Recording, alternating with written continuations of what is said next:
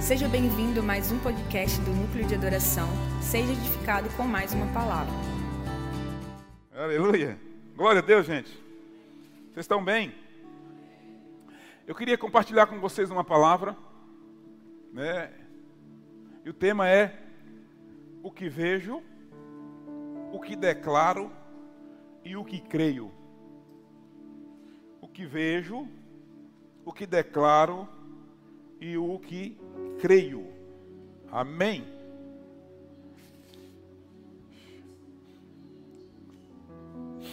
A maioria de nós, queridos, temos uma vida totalmente influenciada por essas três situações, né?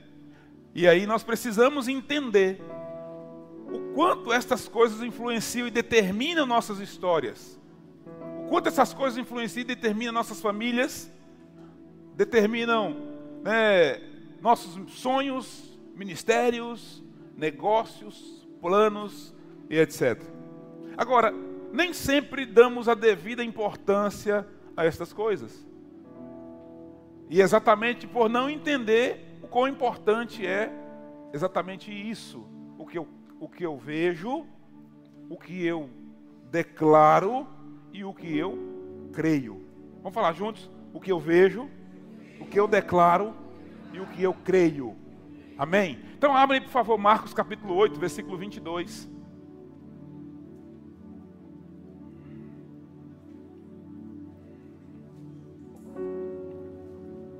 Marcos, capítulo 8, versículo 22.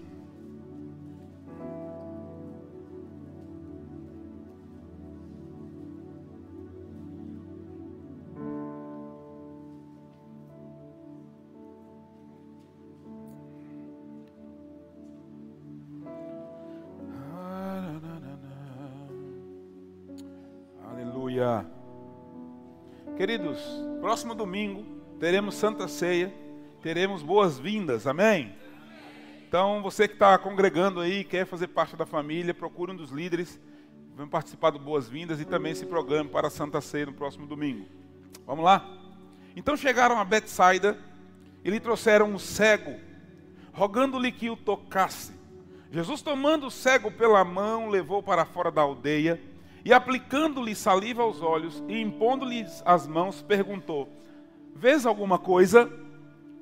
Este, recobrando a vista, respondeu: Vejo homens, porque como árvores os vejo, como árvores os vejo andando. Então novamente lhe pôs as mãos nos olhos e ele passou a ver claramente. Ficou restabelecido e tudo distinguiu de modo perfeito. E mandou Jesus embora para casa, recomendando-lhes: não entre não entres na aldeia. Amém. Queridos, uma coisa que não está muito claro, apesar de que eu já ouvi pessoas falando, é que este, se esse homem era cego desde o nascimento ou não.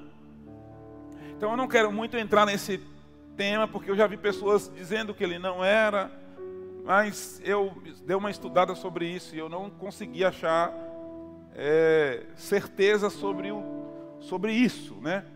Mas uma coisa Jesus nos ensina aqui, a importância da visão.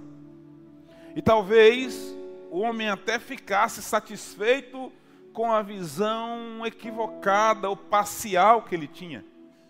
Imaginando que esse homem nunca enxergou na vida, e por que, que as pessoas acham que ele enxergava? Porque ele tinha um padrão, e ele cita esse padrão.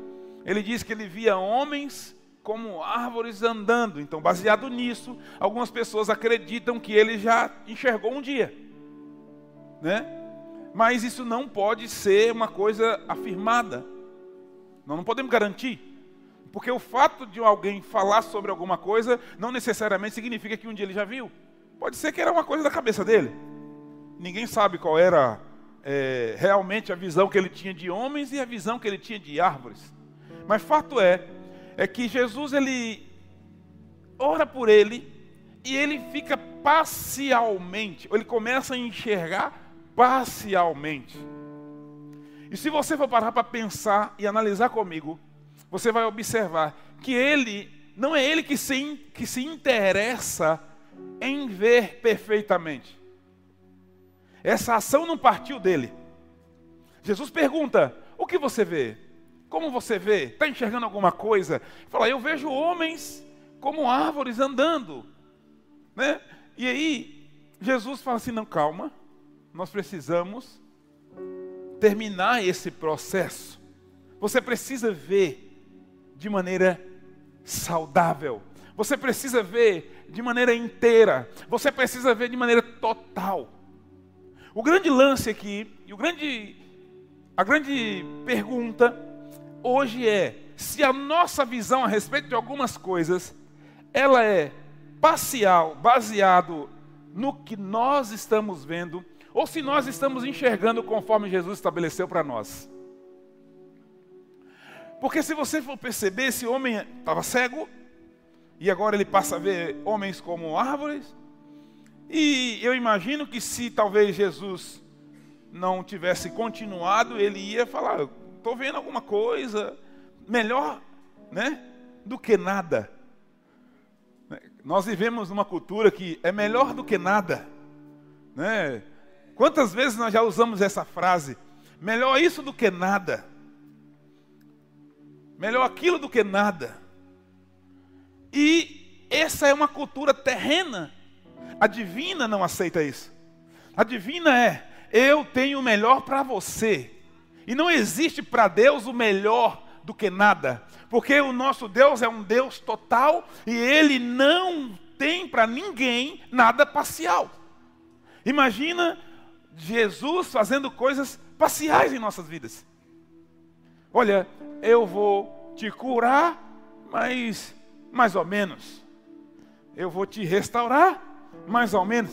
Eu vou te salvar, mas não para o céu. Você também não vai para o inferno. Eu vou criar um, uma espécie de um lugar parcial. Não, o nosso Deus é um Deus total. O Jesus que nós servimos é um Jesus de totalidade. Ainda que algumas pessoas lidam com ele de maneira parcial. Algumas pessoas lidam com Deus de maneira parcial e não são poucas as pessoas que lidam com Deus de maneira parcial. Não, por isso que nós temos uma hoje na nossa nação uma, uma, um grande, uma grande porcentagem de cristãos não praticantes. Olha que coisa legal. Eu sou cristão não praticante. Irmão, você é cristão, é cristão ou não é cristão. Não existe cristão não praticante. Daí a pouco nós vamos inventar traficante não praticante, é, assassino não praticante, fiel à esposa não praticante, parcial. Eu, é, eu né, é fiel ao marido não praticante. Não fica inventando coisas. Tem coisa, meu irmão, que você é ou você não é, ou você vê ou você é cego. Pronto. Tem coisas que você, ou você está no meio, ou você está fora. Principalmente quando se trata de Deus. Então é como se esse homem, ele, ele agora não é mais cego, mas ele também não enxergava como Jesus queria. Talvez eu estou falando para uma geração de pessoas, estou falando para um, grupo de pessoas hoje aqui online que não são mais cegos. A minha pergunta é: não ser cego não é nessa noite, nesse tema e especificamente para essa mensagem, não é suficiente. É, existe algo a mais. Esse homem não era mais cego, mas ele só não enxergava como Jesus queria. A pergunta é: eu não sou mais cego, mas eu enxergo como Jesus quer?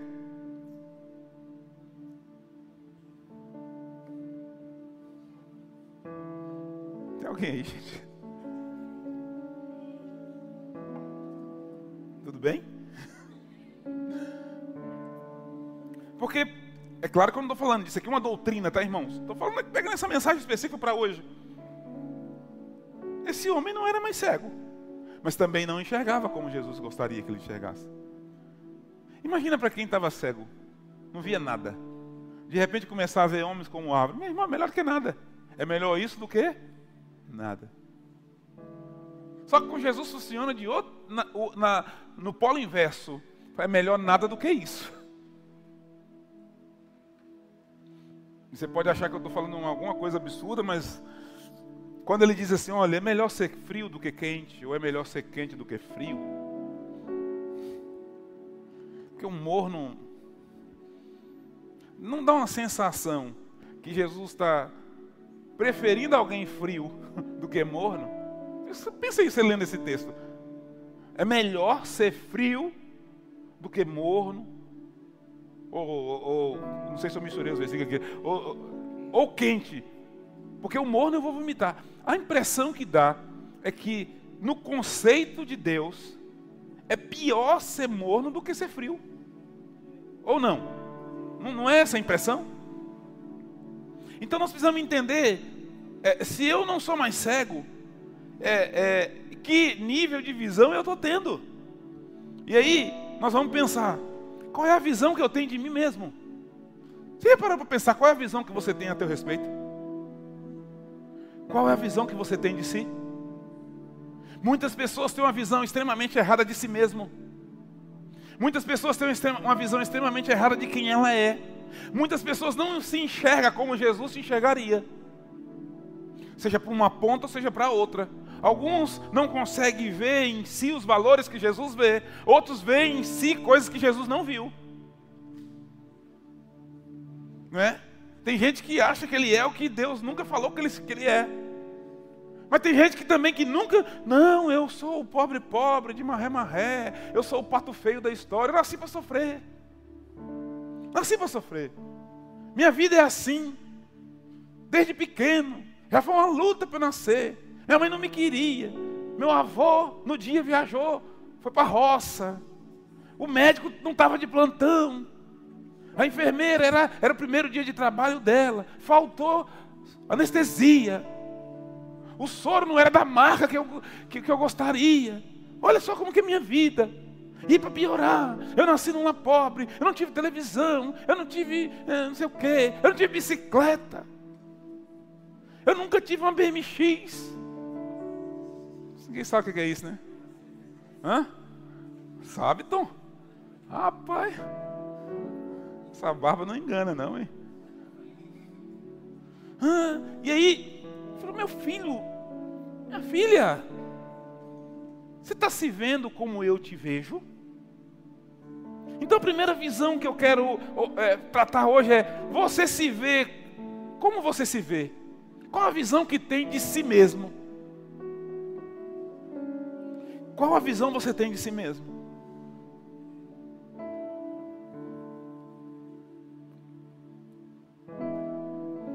É importante você pensar nisso, porque isso pode determinar muitas coisas. Qual a visão você tem do futuro? Oi? Qual a visão você tem do futuro? Hoje eu estava conversando com. Acho que foi com. Não lembro com quem se foi hoje, se foi, agora já estou confuso. Mas eu estava tentando explicar o seguinte: tem coisa na nossa vida, irmão, que tudo que acontece ao nosso redor, acho que foi com um casal. É, é, é, olha, deixa eu te falar. É, tudo que acontece ao nosso redor são os carteiros. O remetente é um só.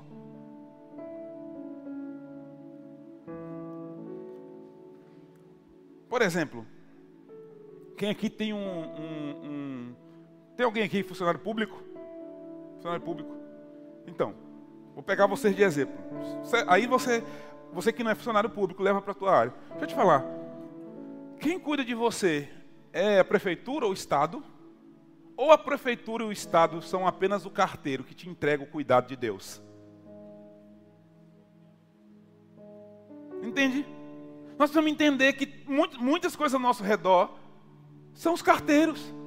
Por exemplo, eu sou integral da igreja, sou pastor sênior da igreja e a, a minha renda, parte dela vem da igreja. Mas sabe, a igreja só tem 11 anos, eu tenho 45. Eu vivi antes de igreja. E eu comi antes de igreja, eu morei antes de igreja, eu tive carro antes de igreja, eu sobrevivi antes de igreja. Então, não é igreja a igreja é o carteiro, o remetente continua sendo o mesmo. O remetente é o mesmo. É aquele mesmo que, que quando eu estava na pior fase da minha vida, de repente dentro do meu escritório aparece um envelope é, é, é, é em cima da minha mesa para Kleber. E, envelope, e, ninguém tinha chave do escritório, e ninguém entrou ali, e aquela letra até hoje ninguém descobriu, e ninguém sabe quem colocou aquele envelope dentro da minha mesa, dentro do meu escritório em cima da minha mesa. O remetente é o mesmo que uma pessoa no dia do meu aniversário, a pessoa não sabia, a pessoa estava passando na cidade que eu morava, e Deus falou assim: vá visitar Kleber. A pessoa morava em Governador Valadares, estava passando em Teoflotone. E aí ele falou assim: Ah, eu passo aqui sempre, eu vou outro dia, eu estou cansado. Deus falou: Se você não for, eu vou tombar o carro.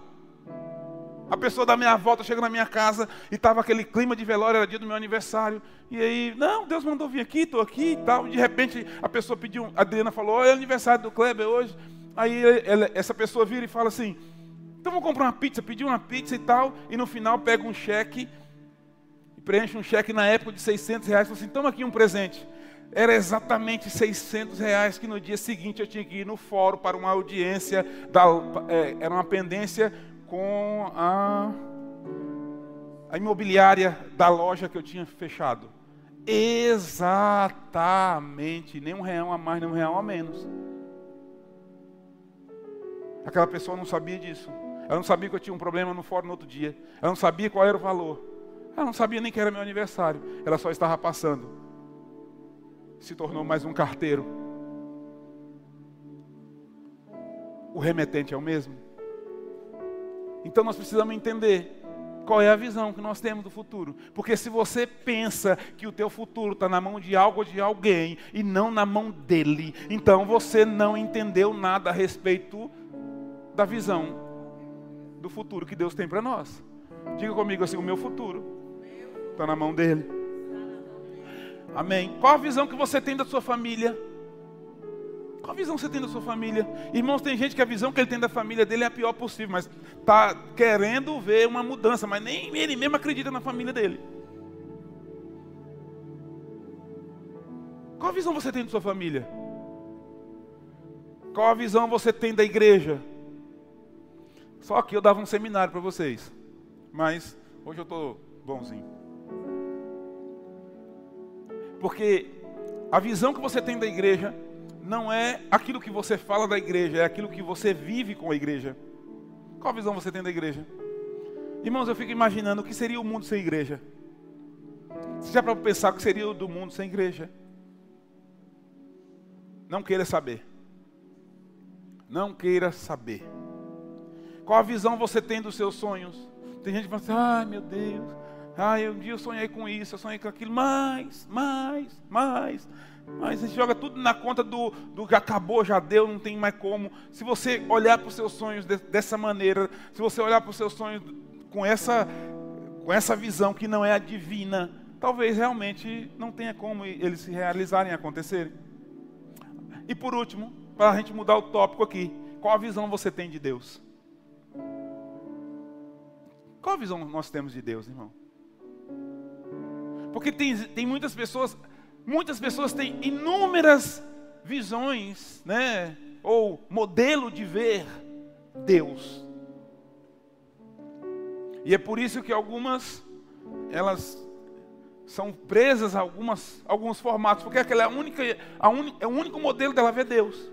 Algumas pessoas têm Deus como delegado de plantão, algumas pessoas têm Deus como médico de plantão, algumas pessoas têm Deus como corpo de bombeiro, algumas pessoas têm Deus como guarda, né? E de fato a Bíblia fala que ele é o guarda de Israel e não dorme nem cochila, mas algumas pensam que ele é a PM mesmo, está ali 190, só se der problema. Se der problema eu ligo para ele na hora e Deus, graças a Deus ele me socorre. Oh meu Deus, bom demais. Mas sabe, tem gente que que se relaciona com Deus com várias visões. Eu, eu decidi entender durante o decorrer da minha vida que Ele é meu tudo.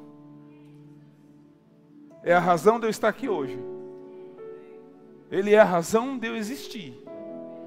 E, e, ele é a razão de, de eu conseguir completar na minha vida passando por tudo que eu já passei, eu consegui ter chegado a 45 anos em situações normais, sem a interferência dele, jamais eu estaria aqui. Então, se eu vivo, eu vivo para ele. Se eu me dedico, eu me dedico a ele. Sempre que, que, que eu estou muito insatisfeito com alguma coisa, Deus ele tem alguns gatilhos que ele toca na minha vida que me volta para o lugar. E um deles era: você era para estar tá morto, cara. Você está no lucro. há 24 anos. Irmão, eu estou fazendo hora extra há 24 anos. Sabia disso? Eu estou vivendo uma vida que eu não tinha direito de ter há 24 anos. Porque eu fiz tanta besteira com minha vida e eu tornei tão indigna minha vida de existir, que para estar aqui hoje foi Deus falando assim: opa, chega, não, calma, eu, eu vou te dar o que você não dá, porque Deus me deu o que eu não dei para mim.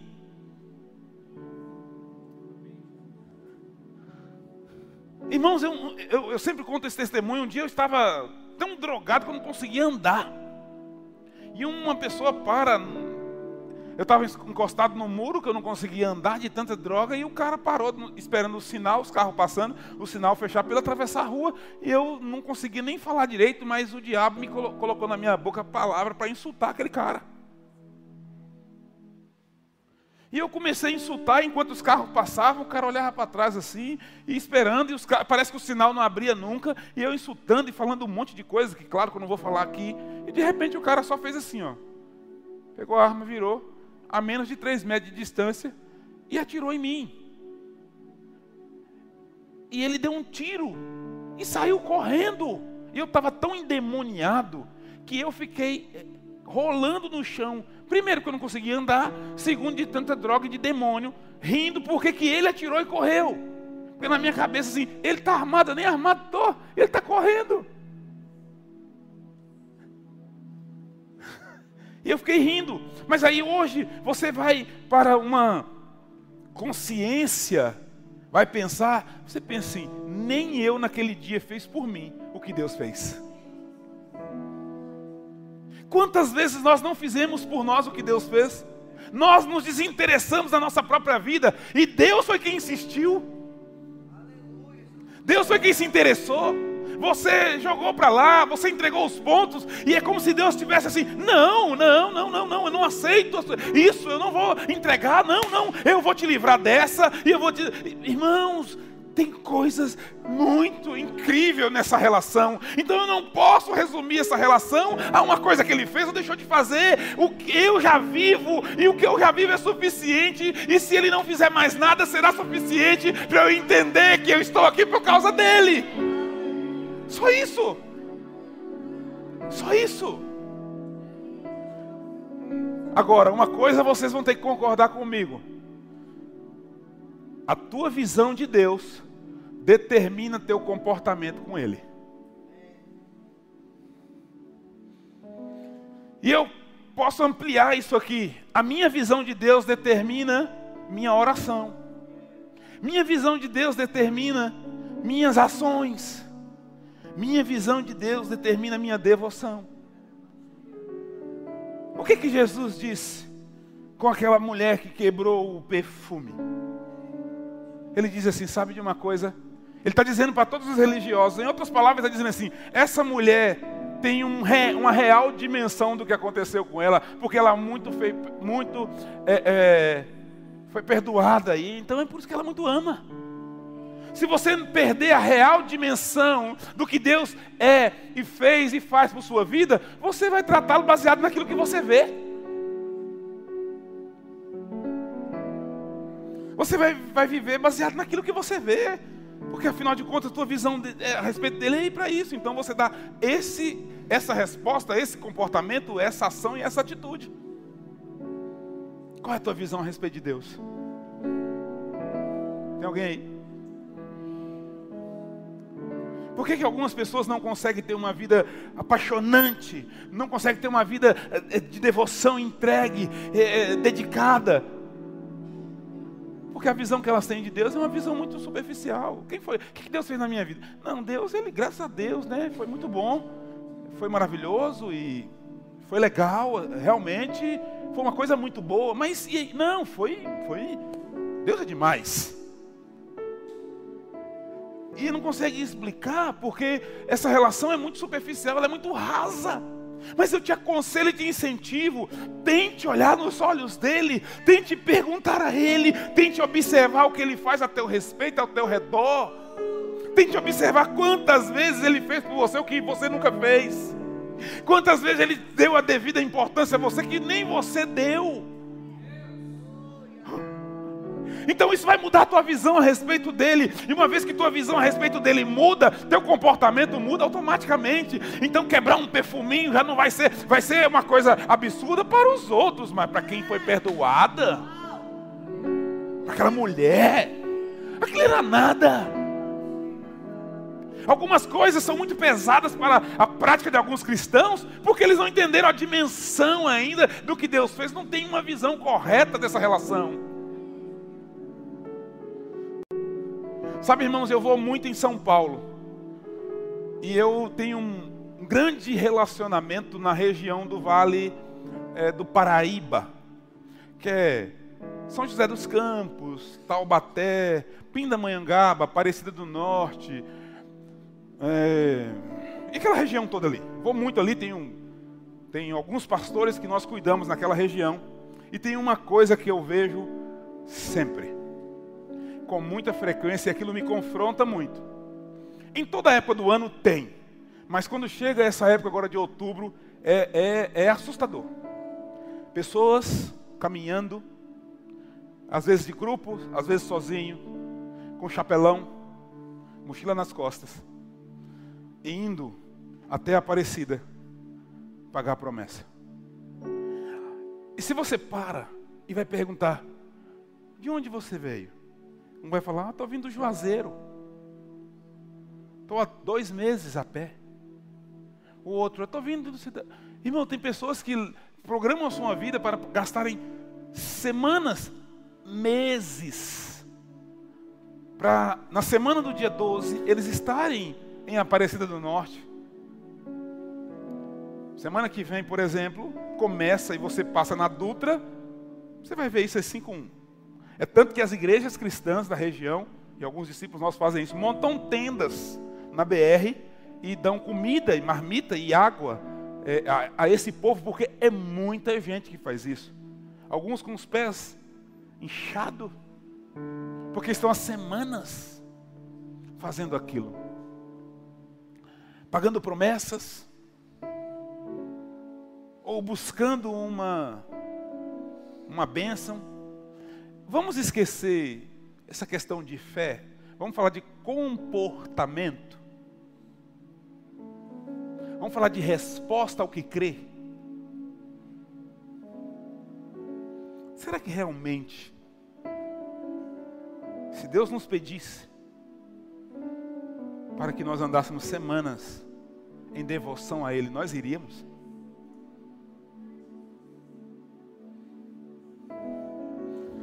Que nós teríamos coragem de responder algo que Ele fez por nós com uma grande devoção radical?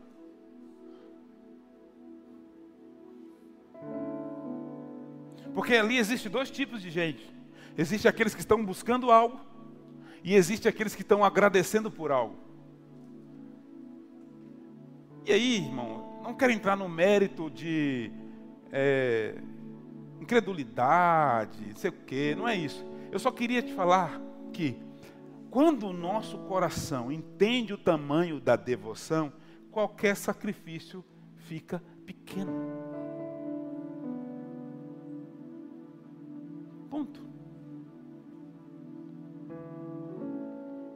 E eu estou falando para crentes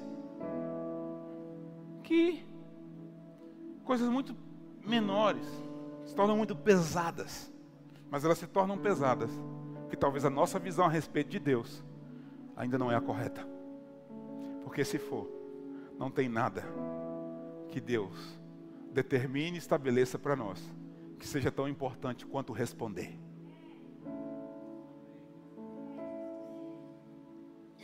Não tem nada que Deus determine ou estabeleça para nós que seja tão importante quanto respondê-lo.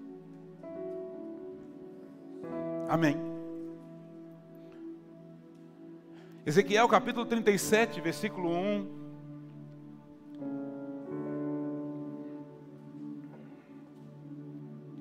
Ezequiel 37, 1.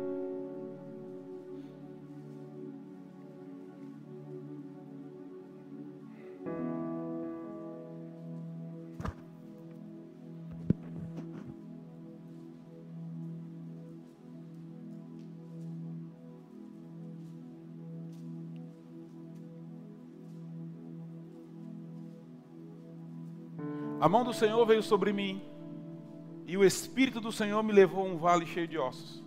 Ele me conduziu por, por entre os ossos que cobriam o fundo do vale, espalhados por toda parte, completamente secos. Então ele me perguntou: Filho do homem, acaso estes ossos podem voltar a viver? Respondi: Ó oh, Senhor soberano, só tu sabes. Então ele me disse: Profetize esses ossos e diga: Ossos secos, ouçam a palavra do Senhor. Assim diz o Senhor, o soberano: Soprarei o meu espírito e os trarei de volta à vida. Porei carne e músculo em vocês e os cobrirei com pele. Darei fôlego a vocês e voltarão à vida. Então saberão que eu sou o Senhor.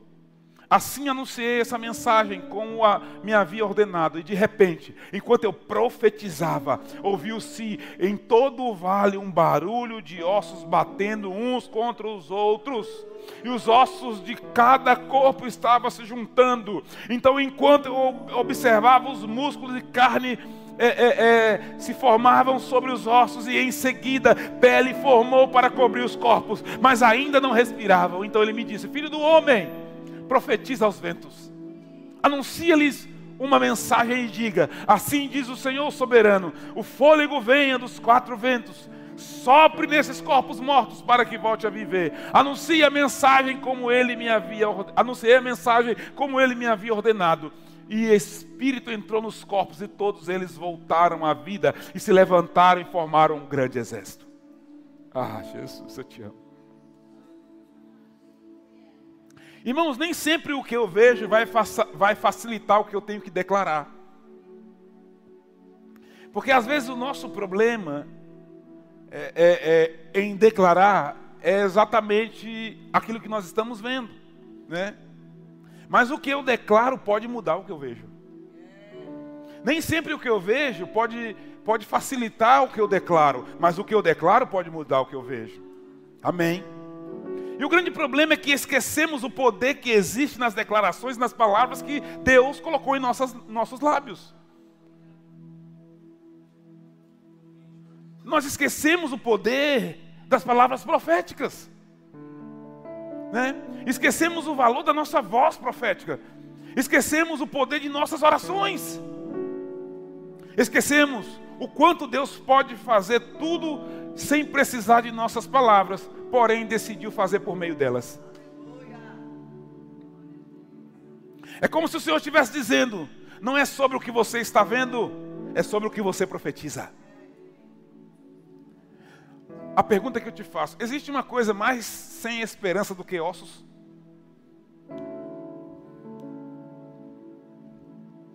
Me cita uma coisa que tira mais a esperança do que ossos. Irmão, em qualquer cenário, o osso já é o fim da esperança. Dá para pensar nisso? Qualquer cenário. Se você. Irmão, eu nunca vi ninguém orar por, um, por uma ossada. Pode ter orado pelo morto, mas pela ossada jamais. Ninguém aplica remédio no animal que já está nos, ossos. Pode pregar no animal morto, tentar alguma coisa ali. Você viu, o osso é o fim da esperança. Né? Não existe cenário pior do que ossos. Então, o maior nível de desesperança está aí, mas aí que está o segredo. Às vezes Deus quer nos levar a um lugar da desesperança para mostrar para nós o valor das nossas palavras.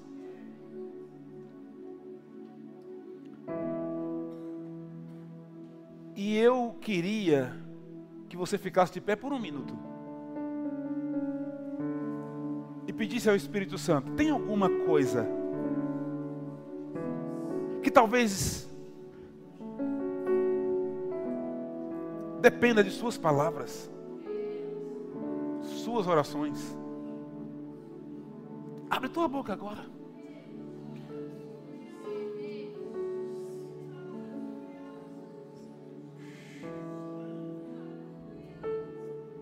Porque o cenário era o pior possível. Eu oro agora, Deus.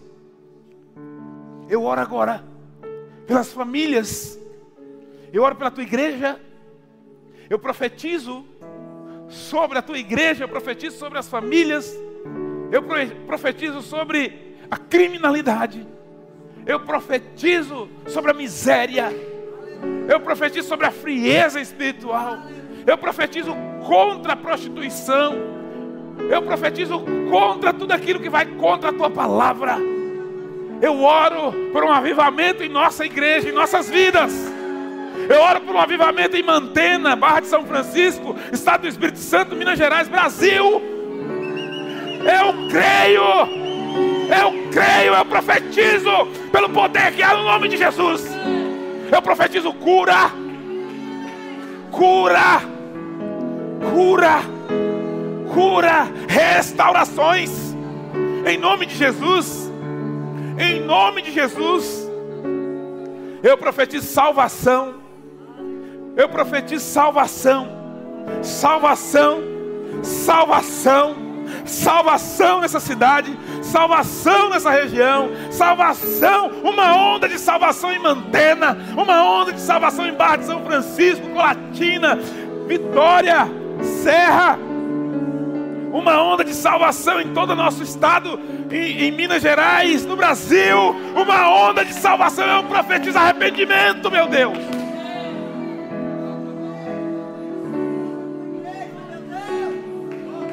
Em nome de Jesus. Eu profetizo comprometimento com tua obra.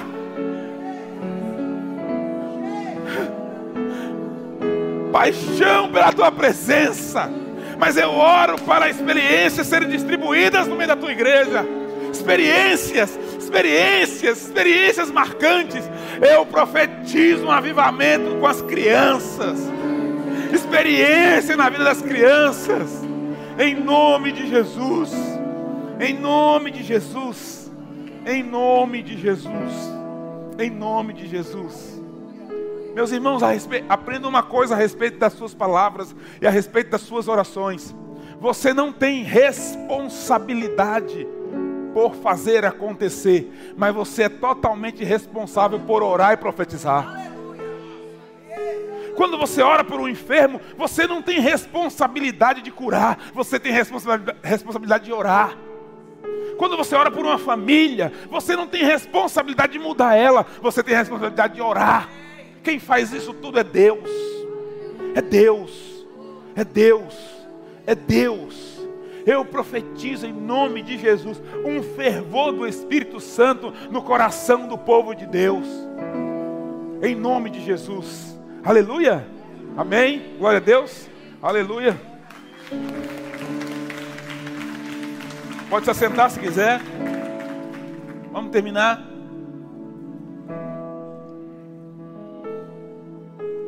Então nós temos que falar então sobre o que eu creio, porque não basta eu declarar, se o que eu declaro eu não creio. Em Hebreus capítulo 11, versículo 6, diz assim: Sem fé é impossível agradar a Deus. Sem fé é impossível agradar a Deus. Quem deseja se aproximar de Deus, observe esse versículo, gente. Quem deseja se aproximar de Deus, deve crer que Ele existe, primeiro, e que recompensa aqueles que o buscam. Meu Pai. Sem fé é afirmativo, impossível agradar a Deus. E aí, o escritor diz: quem deseja se aproximar de Deus, alguém deseja se aproximar de Deus aqui? Então tem, tem condições, e duas estão nesse versículo. Quem deseja se aproximar de Deus, deve, dever, a palavra deve é de dever, é de obrigação, deve, primeiro, crer que Ele existe. Segundo, e que ele recompensa os que o buscam. Eu não busco por causa da recompensa, mas eu preciso crer que a minha busca tem uma recompensa. Entende? Aqui está o segredo. Muitas pessoas não sabem nem o que é crer. Eu converso com várias pessoas e algumas falam assim, mas eu, eu não sei se eu, se eu tenho fé para isso, se eu creio nisso. Né? Então, queridos, eu vou para um outro texto para a gente ganhar tempo aqui. Marcos capítulo 9, versículo 21, que diz assim: olha, Jesus perguntou ao pai do menino, Marcos capítulo 9, 21. Jesus perguntou ao pai do menino: Há quanto tempo isso acontece com ele? Deixa eu voltar para explicar para você o que acontecia. Esse menino, ele tinha umas crises, vamos dizer assim, na linguagem de hoje, epiléticas. E ele se debatia e se machucava muito. Então o pai desse menino vai buscar Jesus. E Jesus perguntou para o pai do menino: há quanto tempo isso acontece com ele? E aí o pai diz o seguinte: desde que ele era pequeno, respondeu o pai. Muitas vezes o espírito lança no fogo, olha que doideira ou na água e tenta matá-lo. Agora o pai reconhecendo que ele tinha um filho, que um espírito entrava no filho e o menino se debatia, se machucava. Esse, o espírito jogava esse menino dentro do fogo, o espírito jogava esse menino na água. É um pai reconhecendo isso. Jesus, e aí o pai reconhece que esse espírito tentava matar o filho dele. E aí ele diz assim: tenha misericórdia de nós e nos ajude, se puder.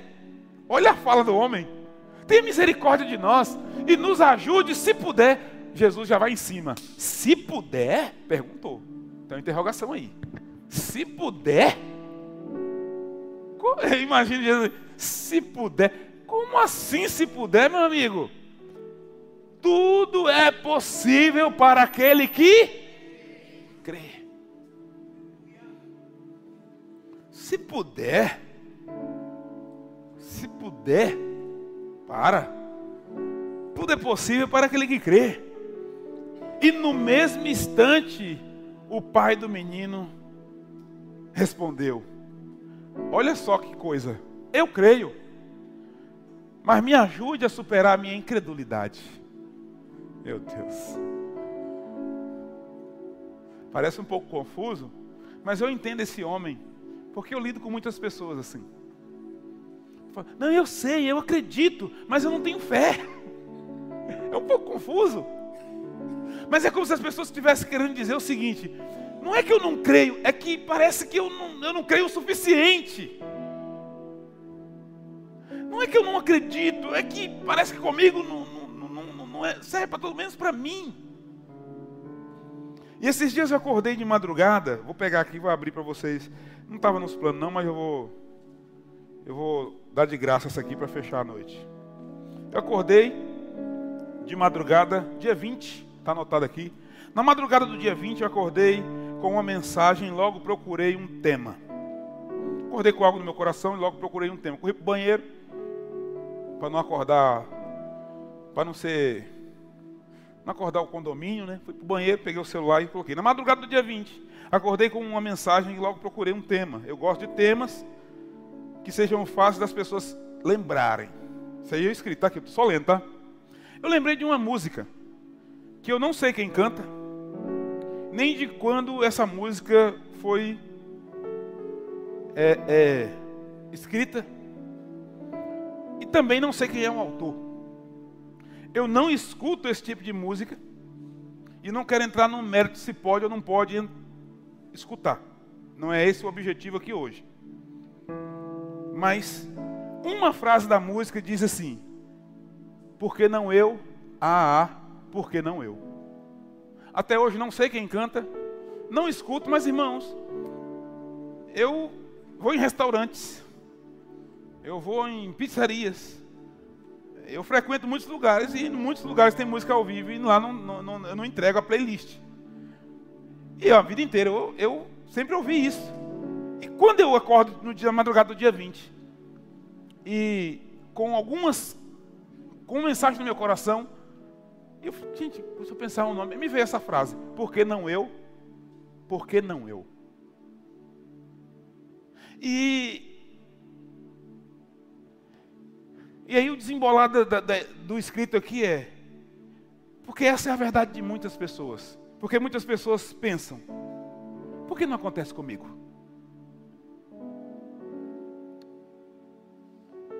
Porque será que nunca comigo vai acontecer? Porque que parece que eu não mereço. O que eu fiz para que acontecesse comigo, que é o oposto da mesma pergunta. E assim tem uma série de perguntas que nós convivemos com ela. E nós convivemos com dúvidas. Será que é só para fulano, não para mim? Será que o que que fulano faz que eu não posso? Resumindo é, por que não eu? Por que não eu? Se alguém aqui nunca passou por isso, louvado seja o nome do Senhor por tua vida. Porque eu já passei por isso. E eu tenho até pessoas que nós admiramos que já passaram. Por exemplo, Davi. Davi, um dia o Senhor vira para ele e fala assim: Davi, não invejes o ímpio que prospera no teu caminho. Traduzindo, Davi estava olhando alguém fazendo a mesma coisa que ele fazia e dando certo, e aquela pessoa para piorar era ímpia, e com ele não. Quem nunca viveu com isso? Fala assim, puxa vida, por que não comigo? Por que não eu? Só ou o contrário que dá a mesma coisa, só comigo? Por que só comigo acontece isso? Eu vivi uma fase da minha vida, irmão, que tudo que eu colocava a mão apodrecia. E eu perguntava assim: só comigo? Aí nós ficamos procurando. Onde está a brecha? Onde está a legalidade? Onde está o demônio? Onde está o diabo? Onde foi? Qual, qual, qual dos nossos antepassados fez alguma coisa para eu estar tá pagando a conta? Aí chegamos como os discípulos chegaram. Jesus, quem pecou esse ou seus pais para nascer cego? Ele falou, calma, irmão. Calma aí. Ninguém pecou. Existe uma fase na vida do ser humano que às vezes nós chegamos a essa sensação. Porém, nós precisamos entender que você não pode fazer disso uma cultura. Você não pode fazer disso o seu estilo de vida. Mas para mudar isso só tem uma maneira. Eu preciso viver Hebreus capítulo 11, versículo 6. Porque se eu quero me aproximar de Deus, eu preciso crer. E eu preciso crer que Ele existe. E se Ele existe, Ele é poderoso. Ele muda cenários, Ele muda situações, Ele muda circunstâncias, Ele muda história, Ele realiza, Ele cura, Ele restaura, Ele faz milagres. Então, se Ele existe, uau! Se ele existe, eu preciso voltar para a vida de Jó. E como Jó responde: Ah, ah, o meu redentor vive. Eu sei que o meu redentor vive. E por fim ele vai se levantar a meu favor. Jó não falou isso na conferência, ele falou isso no pior dia da sua vida. Jó não falou isso no retiro, no congresso. Ele falou, ele falou isso no pior cenário da tua vida. É como se Jó estivesse vivendo Hebreus capítulo 11, versículo 6. Sabe de uma coisa? Eu creio que ele existe. E aí Jó usa esse versículo e completa. Né? Porque o texto continua dizendo, não, não que Jó literalmente, tá gente? Só para vocês entenderem. Se ele existe, eu preciso crer também que ele recompensa os que o buscam. Então Jó resume dizendo: O meu redentor vive, e por fim, ele vai me recompensar. Vale a pena crer. Vale a pena continuar crendo. Vale a pena continuar crendo. Vale a pena continuar crendo. Vale a pena continuar crendo. Por quê? Porque o meu Deus existe. Se ele existe, ele recompensa. Ninguém joga poção de fé no lixo. Ninguém joga orações no lixo. Ninguém joga palavras proféticas alinhadas com os céus no lixo. Estas coisas não se desperdiçam. Elas ficam pairando para o momento oportuno acontecerem.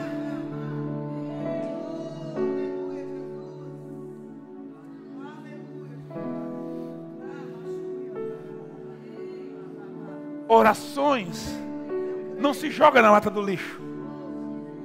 Palavras proféticas, declarações de vida, não se joga na lata do lixo. Fé não se joga na lata do lixo.